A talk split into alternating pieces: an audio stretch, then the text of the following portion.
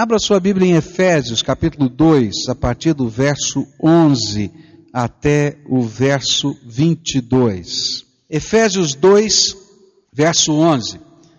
Portanto, lembrem-se de que anteriormente vocês eram gentios por nascimento e chamados incircuncisão pelos que se chamam circuncisão, feita no corpo por mãos humanas. E que naquela época vocês estavam sem Cristo, separados da comunidade de Israel, sendo estrangeiros quanto às alianças da promessa, sem esperança e sem Deus no mundo. Mas agora, em Cristo Jesus, vocês que antes estavam longe, foram aproximados mediante o sangue de Cristo. Pois Ele é a nossa paz, o qual de ambos fez um e destruiu a barreira, o muro de inimizade, anulando em seu corpo a lei dos mandamentos expressa em ordenanças. O objetivo dele era criar em si mesmo dos dois um novo homem, fazendo a paz e reconciliar com Deus os dois em um corpo por meio da cruz, pela qual ele destruiu a inimizade. Ele veio e anunciou paz a vocês que estavam longe e paz aos que estavam perto, pois por meio dele, tanto nós como vocês temos acesso ao Pai por um só Espírito. Portanto, vocês já não são estrangeiros, nem forasteiros, mas cidadãos dos santos e membros da família de Deus, edificados sobre o fundamento dos apóstolos e dos profetas, tendo Jesus Cristo como pedra angular, no qual todo edifício é ajustado e cresce para tornar-se um santuário santo no Senhor. Nele vocês também estão sendo edificados juntos para se tornarem morada de Deus por seu Espírito. Comecei a estudar esse texto e falei um pouquinho do contexto dos judeus e dos chamados gentios ou pagãos. E disse que havia uma barreira cultural, uma barreira racial e uma barreira religiosa muito grande.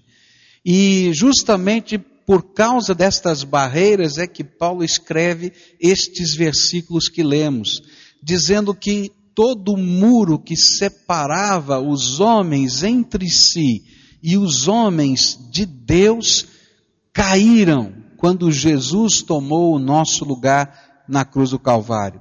Nos primeiros dez versículos ele mostrou que não existe salvação a não ser por Jesus. Então não importa se você é judeu, se você é grego, se você é pobre, se você é rico, se você é homem, se você é mulher, não interessa. Se você não tiver Jesus no seu coração, você está perdido, porque não há outro caminho.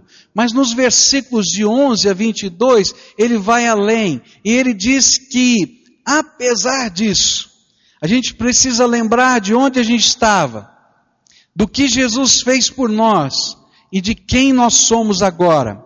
E que esta unidade espiritual que Ele está construindo entre os homens e dos homens com Deus acontece somente por causa da graça do Senhor Jesus Cristo. Ele vai nos explicar colocando algumas cenas, como se a gente estivesse percorrendo não é? Eu estivesse vendo um filme da história e ele vai colocando a primeira cena, quem nós éramos antes de Jesus. Nós éramos pagãos por nascimento. Ele disse: Olha, vocês aí de Éfeso eram pagãos por nascimento. Vocês nasceram num background, de uma cultura onde vocês não conheciam o Deus verdadeiro. Vocês receberam uma tradição religiosa que era apenas de adoração de imagens que não podem fazer nada por você. E uma religiosidade intensa, todavia não verdadeira. Depois ele disse: Olha, vocês estavam separados do povo de Deus. Lembrem, vocês estavam sem Cristo. Ainda não tinham Jesus como Salvador que os fez ser povo de Deus. Totalmente alienados das promessas da antiga aliança. Porque Deus tinha feito uma aliança com os homens através dos mandamentos. Ele continuou dizendo, e nós terminamos estudando isso pela manhã, dizendo que por causa de tudo isso, a grande característica das pessoas no mundo, de modo geral, sem Jesus, distante do povo de Deus, distante das promessas da aliança, era ser um povo que tinha uma característica: perderam a esperança. Que esperança tinham? Esperança do quê? Para quê? Não sabiam de onde vinham, não sabiam para que estavam aqui, não sabiam para onde estariam indo. Perderam a esperança. Por causa disso, eram pessoas sem Deus.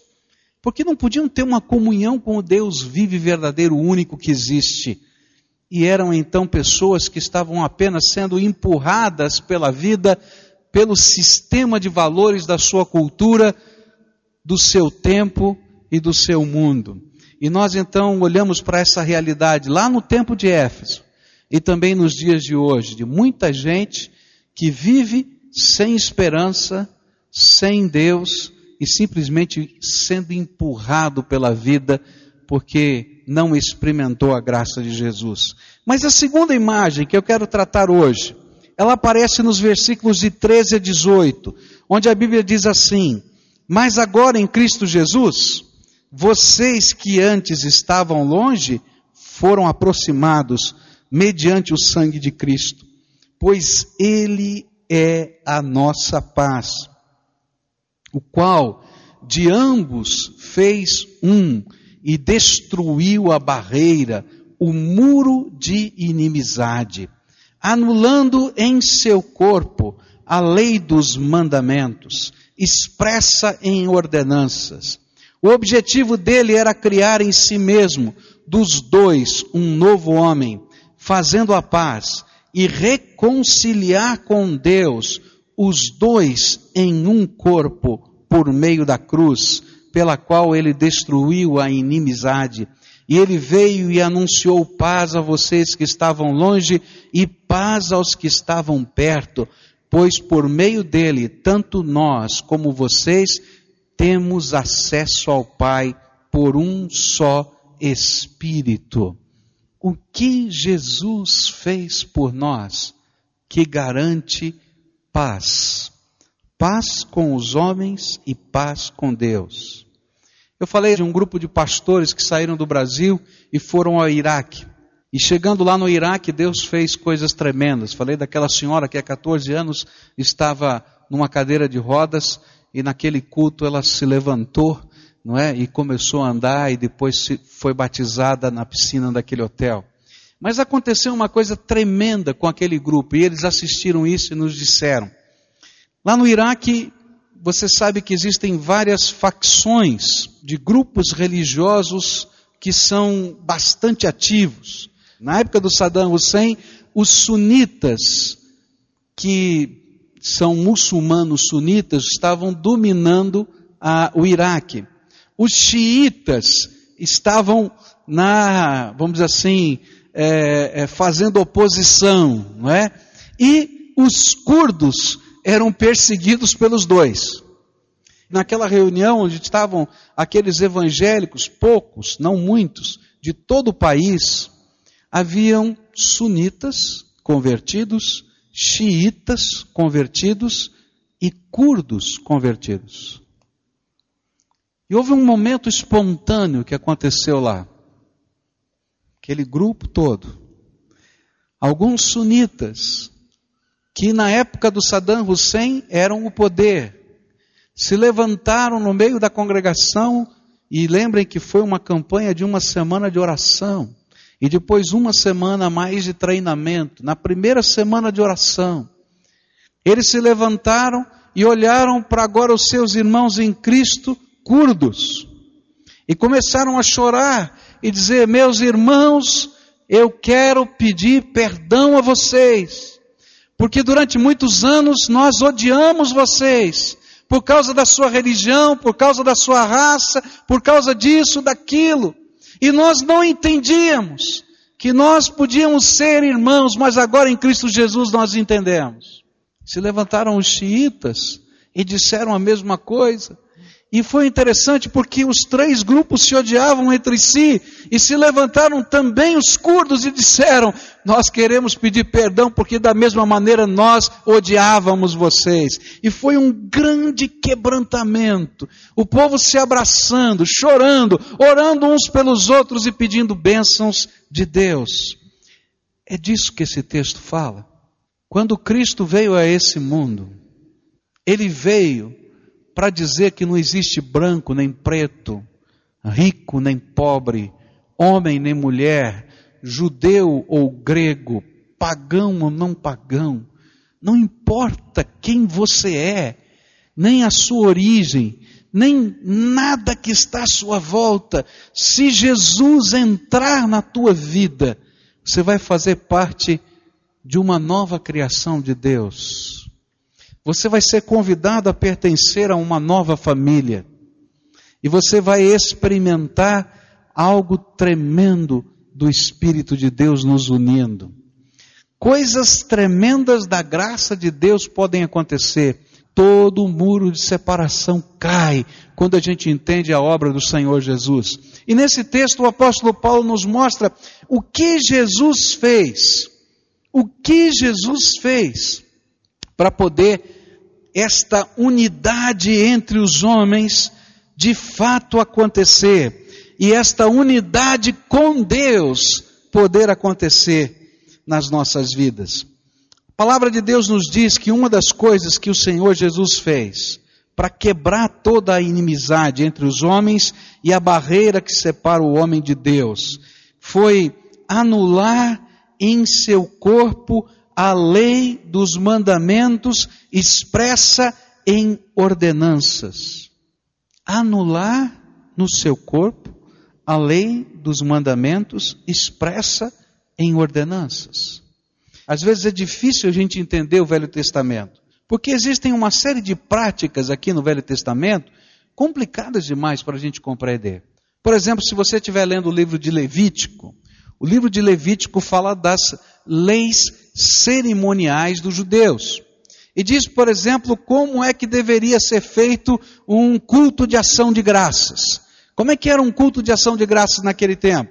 Culto de ação de graças você convidava, você nunca podia estar sozinho num culto de ação de graças, você convidava sua família, pessoas queridas, você ia ao pátio do templo, levava um carneirinho ou um outro animal que era assado no altar como um churrasco. E aí um pedaço desse carneirinho ficava para o sacerdote, para ele comer, e você e a sua família comiam juntos. E na hora que você estava comendo, você tinha que dizer: Olha, hoje nós estamos aqui no pátio do templo comendo esse carneirinho na presença de Deus, porque Deus fez isso, aquilo, aquilo outro na minha vida. E aí celebravam juntos. E em Levítico vai dizer de uma outra cerimônia. Por exemplo, a cerimônia em que você estava é, confessando os seus pecados. Você também levava um carneirinho, uma pomba, enfim, um animalzinho, e colocava a mão sobre a cabeça daquele animalzinho, e o sacerdote matava o animalzinho na tua frente. Que culto estranho esse. Sabe por quê? Porque a Bíblia diz que todas essas cerimônias eram sombras de realidades que nós precisávamos entender e a realidade que precisava ser entendida é que o salário do pecado é a morte. A consequência natural do pecado é a morte. E aí aquele animalzinho morto era colocado sobre o altar e como era uma oferenda pelo pecado, você não podia pegar nada desse animal. E ele era completamente queimado no altar, porque do pecado não se aproveita nada. Era isso que simbolicamente estava sendo dito. E se você ler o livro de Levítico, você vai ver uma série de cerimônias que faziam parte da lei dos mandamentos. Só que Jesus cumpriu toda a lei moral de Deus, todos os princípios éticos de justiça e de verdade e de santidade, Jesus cumpriu tudo. E porque ele cumpriu tudo e foi o único ser humano capaz de cumprir tudo e de não ter pecado nenhum. Ele, quando foi cravado na cruz do Calvário, ele tomou o nosso lugar, porque se ele tivesse cometido um pecado, ele também precisaria de salvação. E pelo fato dele ter conseguido cumprir tudo, ele anulou a lei cerimonial dos mandamentos. E é por isso que hoje você vem ao culto e a gente não precisa matar nenhum animalzinho. É por isso que hoje todas aquelas práticas religiosas judaicas, elas não são vivenciadas no contexto do cristianismo, porque elas eram sombras de coisas que o Senhor queria nos ensinar e que foram reveladas através do Senhor Jesus. A Bíblia diz em Mateus 5, verso 17, Jesus falando: Não pensem que vim abolir a lei ou os profetas. Não vim abolir, mas cumprir. Jesus cumpriu por nós toda a lei moral, todos os princípios de Deus.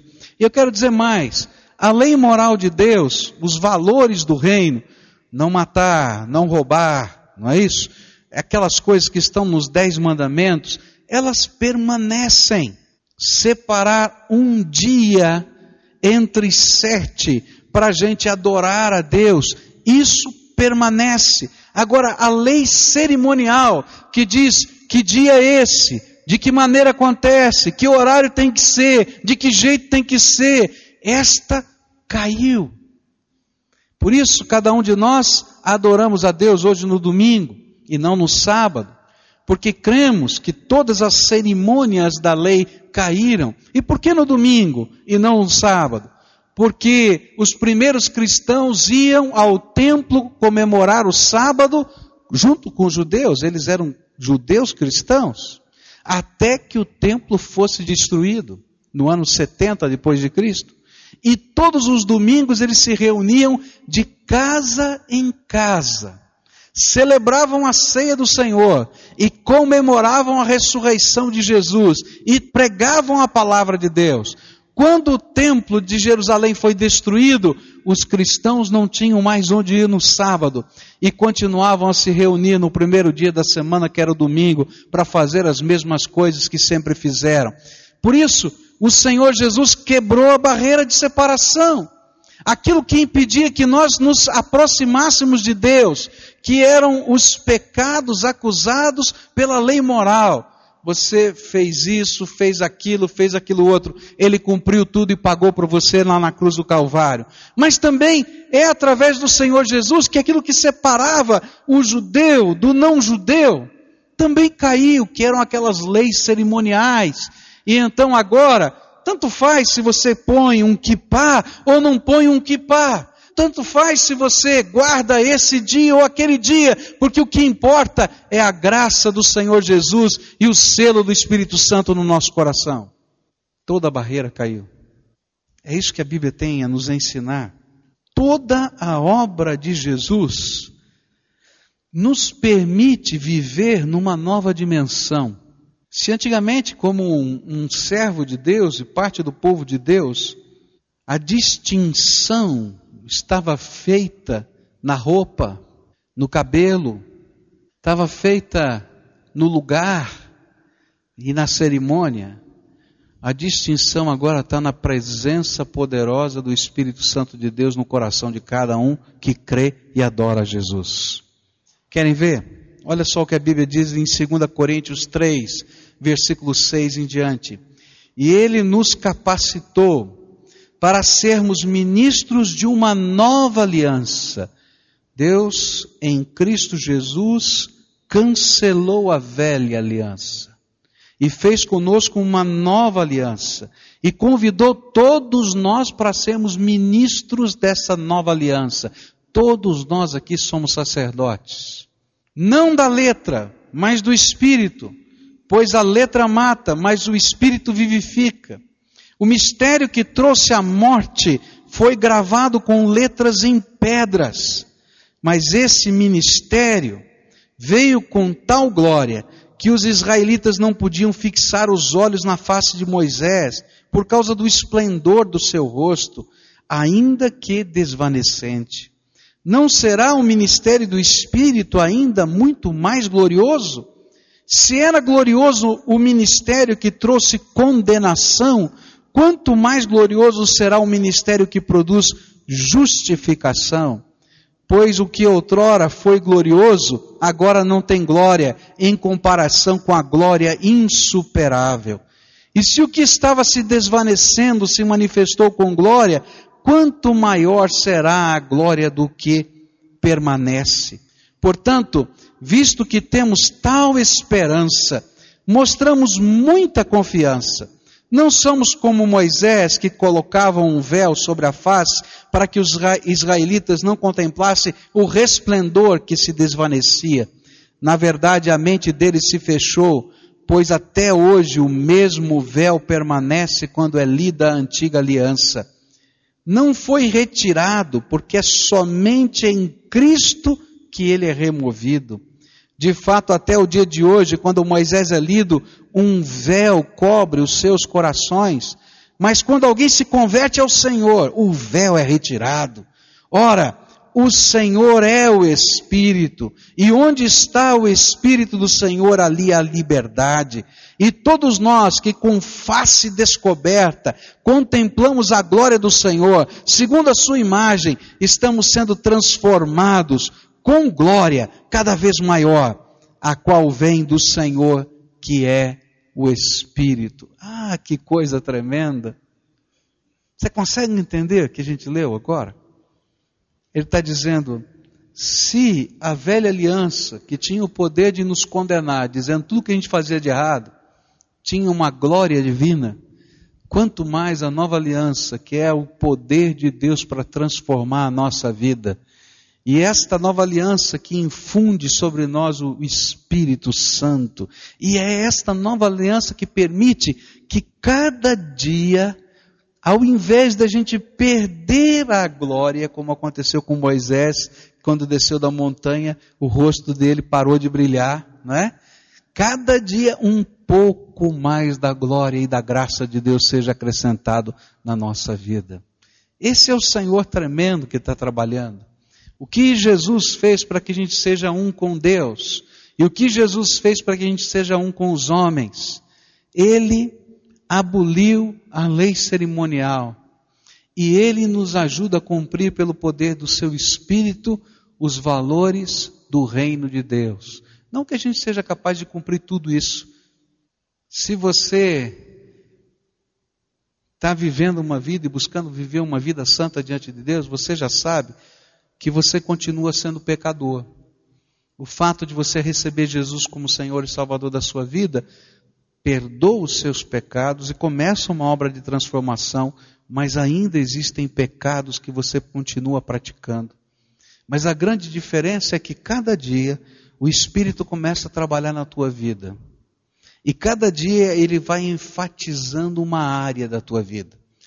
É uma coisa tão tremenda de Deus, tão tremenda, que a gente imagina que se a gente resolver esta área da vida, a gente vai ser santo sem nenhum pecado. Porque a gente não é capaz, às vezes, nem de enxergar os outros pecados que estão em nós. A gente só enxerga aquilo que o Senhor está trabalhando.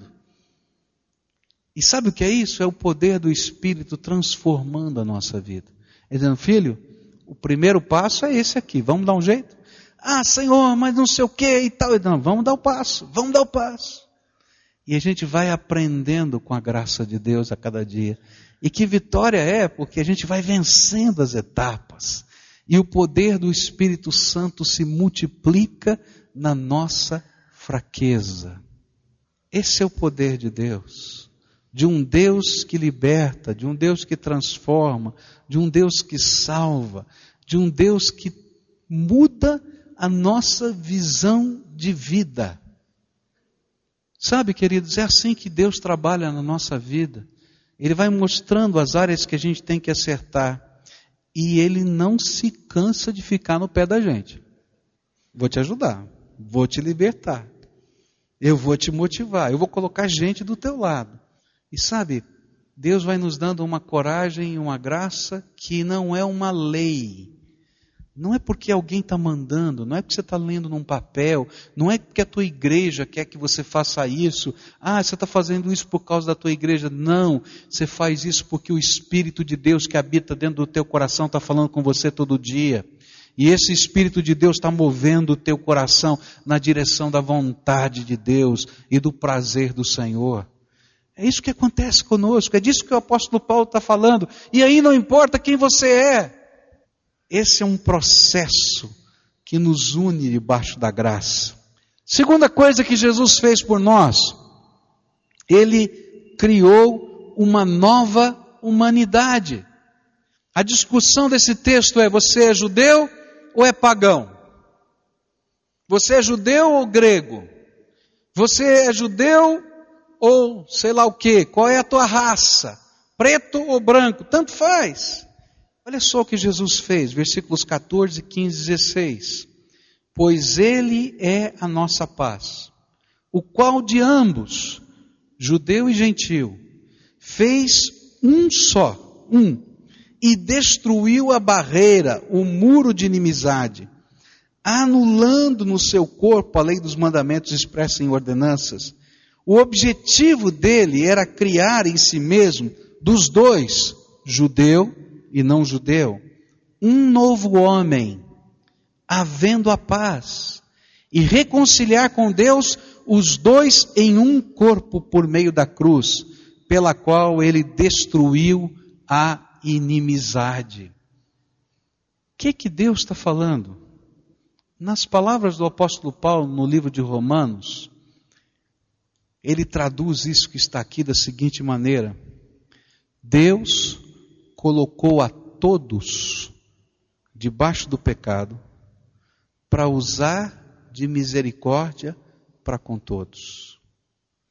O que o Senhor está falando é o seguinte: não existe superioridade racial, cultural. Não existe, queridos. Deus está olhando para os seus filhos. E não está dizendo esse aqui é superior àquele, que ele tem mais dinheiro, mais importante. Não. Todos nós estamos igualados numa coisa: todos nós somos pecadores, não importa de onde viemos. E que a única maneira de a gente ter a livre acesso ao Pai é através de Jesus. Eu tenho algumas dificuldades com algumas teologias modernas. Essas teologias modernas, elas se baseiam em princípios sociológicos. E algumas dessas teologias dizem que a igreja do Senhor Jesus, como igreja local, ela tem que escolher um público-alvo com que quer trabalhar. Então vamos dizer assim: se eu quiser ministrar pregar o Evangelho e ser bem sucedido na pregação do Evangelho, eu tenho que dizer assim: bom, o meu público-alvo para pregar o Evangelho é a pessoa que tem mais ou menos 30 anos de idade, tá, da classe média, é, tem um ou dois filhos e tal, e eu vou definindo um padrão, e aí eu concentro todas as minhas estratégias para alcançar esse tipo de pessoa. Por quê? Porque na sociologia, se ensina que em grupos humanos é muito difícil você transpor barreiras. Eu não gosto de transpor barreiras culturais, sociais, financeiras. Eu gosto de me sentir bem com pessoas que sejam parecidas comigo e não diferentes de mim. Mas quando eu leio a Bíblia, eu não encontro isso, gente. A palavra de Deus me diz justamente o contrário. A palavra de Deus diz que a igreja precisa ser o lugar de todo ser humano que ouve a mensagem de Deus e crê no Evangelho. E que aqui não pode ter um mais importante e outro menos importante, porque fomos igualados. O livro de Tiago diz para as igrejas daquele tempo que diziam: olha, aquele rico, quando chega na igreja, você põe no primeiro banco. E ele diz: quem falou que era para fazer assim? Porque aquele escravo que ficou lá de pé no fundo é tão importante para Deus quanto esse rico que sentou aqui. Não faça acepção de pessoas, porque Deus não faz acepção de pessoas. Eu fico pensando o que Jesus sente quando a acepção de pessoas, por qualquer razão, vem no nosso coração. Meu irmão, Deus não faz acepção de pessoas. E se em algum sentido, em algum tempo, existiu alguma barreira, em Cristo Jesus não pode existir. Sabe por quê? Porque Deus está criando uma nova raça. Nem judeu, nem grego, nem pagão, nem preto, nem branco, mas Ele está criando a raça dos redimidos do Senhor, de todas as tribos, de todas as línguas, de todos os povos, de todas as culturas.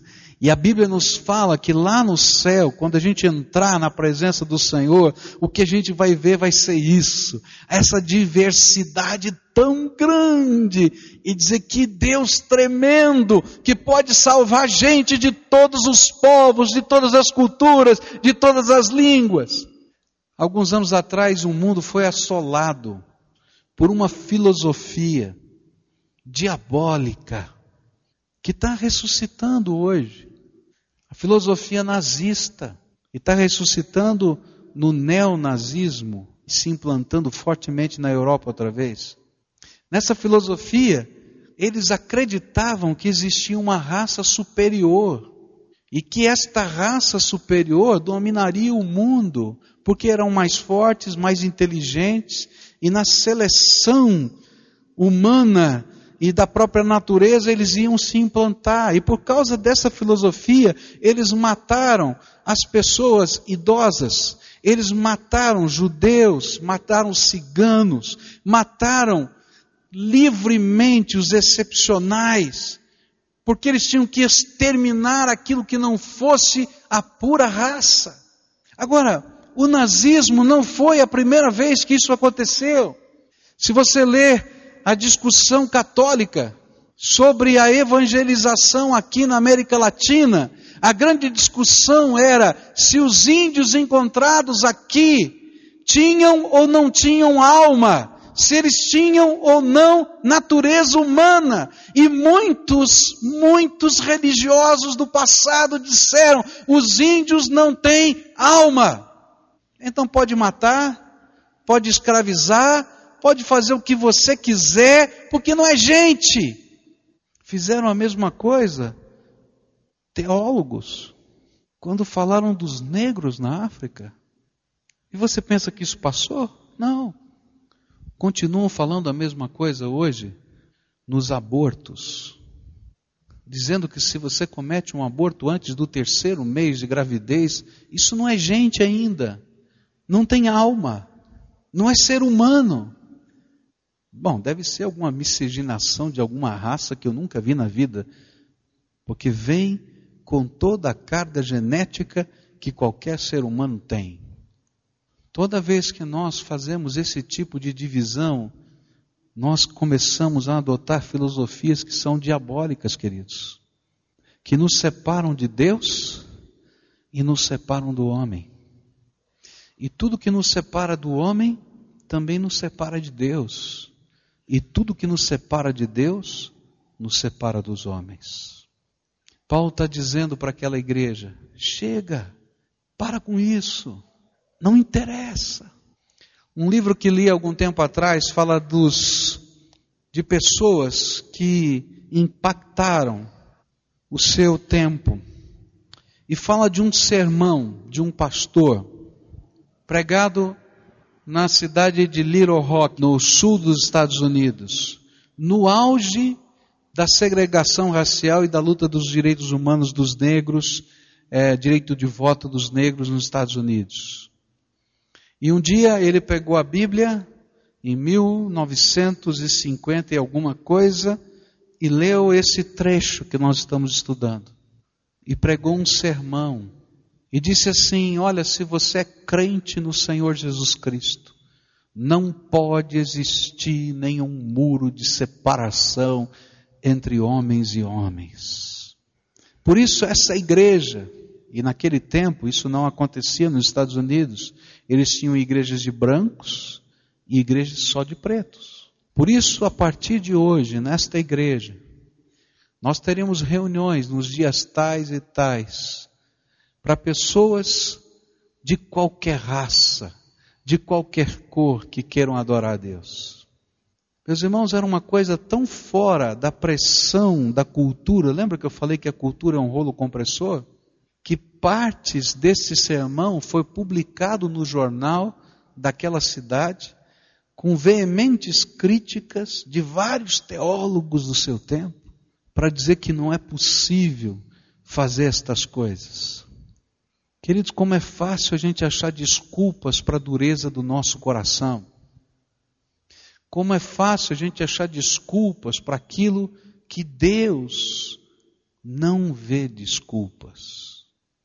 Quando a gente sair do nosso comodismo, quando você e eu saímos do nosso comodismo, nós vamos encontrar seres humanos que precisam da graça de Deus, do amor do Senhor, do nosso carinho, da nossa presença, da nossa visita, da nossa adoção como povo de Deus. E quando a gente começa a fazer isso, nós glorificamos o nome do Senhor Jesus. Por isso eu não aceito quando alguém diz: essa aqui é uma igreja de rico, essa aqui é uma igreja de pobre, essa aqui é uma igreja disso ou daquilo. Porque no dia em que formos isso, deixaremos de ser igreja do Senhor Jesus. Nós precisamos ser a igreja que tem alegria quando uma criança entra aqui dentro, quando um jovem entra aqui dentro, quando um adulto está aqui dentro. Eu fico feliz quando um surdo está aqui, quando um cego está no centro cultural, onde a gente está vendo a graça de Deus se espalhando. E não tem barreira, nós somos irmãos em Cristo Jesus. Porque menos do que isso ofende o Deus de toda a glória que nos salva pela graça e pela misericórdia que Ele tem de nós. Por isso, se você ouvir alguém falando, repreenda em nome de Jesus, porque é pecado.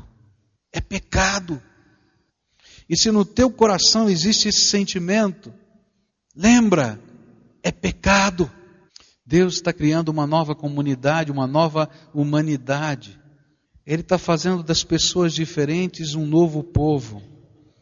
E o que ele deseja é que exista entre nós a paz com Deus e a paz com os homens, no poder do Espírito Santo. Que estas mãos, e as minhas e as suas, tenham prazer de ajudar, não porque a gente quer ganhar ponto em algum lugar, mas porque tem um ser humano que Deus ama e que precisa ser abençoado. E Jesus me convocou para fazer parte dessa história. A Bíblia nos diz que no dia em que Jesus morreu na cruz do Calvário, o véu que estava no templo dos judeus e separava o lugar em que o sacerdote podia entrar, o santo lugar, do santíssimo lugar que era o lugar onde somente o sumo sacerdote podia entrar uma vez por ano, aconteceu de fato, não é uma figura de linguagem. Naquele momento em que Jesus morreu na cruz, Deus rasgou literalmente o véu daquela cortina que separava um lugar do outro e disse: agora, todo homem, toda mulher, toda criança, todo ser humano, todas as pessoas que são iguais ou que são diferentes umas das outras, podem ter acesso ao meu trono através daquilo que o meu filho fez na cruz do Calvário por eles. Somos um povo, uma raça, uma nação que independe da cidadania que você tem porque nós somos povo do Deus vivo, de todas as culturas, de todas as tribos, de todas as línguas, de todas as raças, e vivemos para ser o povo de Deus nessa terra. O que é que te separa de alguém? Às vezes, queridos, nós permitimos que sejamos separados de pessoas. Talvez você não tenha um problema de um preconceito racial ou de um pre preconceito financeiro ou sei lá o quê. Mas muitos de nós estamos separados de outras pessoas. e às vezes de pessoas que não são caras e significativas, por causa de dores que nós temos aqui dentro do coração. Eu conheço famílias cristãs que têm uma briga não resolvida e não se conversam. Ou alguns até trabalham juntos, mas não frequentam a casa um do outro. Eu fico pensando o que é que Jesus pensa disso. E eu vou dizer para você o que ele pensa: é pecado. E toda vez que a gente coloca dentro do nosso coração e permite que o lixo da amargura fique guardado no nosso coração, nós sofremos e fazemos outros sofrerem. Alguém tem que quebrar esse muro. Jesus já quebrou espiritualmente e a gente tem que tomar atitudes espirituais. Queridos, o mundo está cansado de ouvir discurso, pregação, sermão. Mas quando a gente vê o poder de Deus na vida de alguém, promovendo reconciliação e transformação, o mundo se rende ao poder de Jesus Cristo. Como é que está a tua vida? Como é que está a tua família? O que, é que precisa ser acertado? Não espera amanhã não, porque amanhã você vai achar outra desculpa.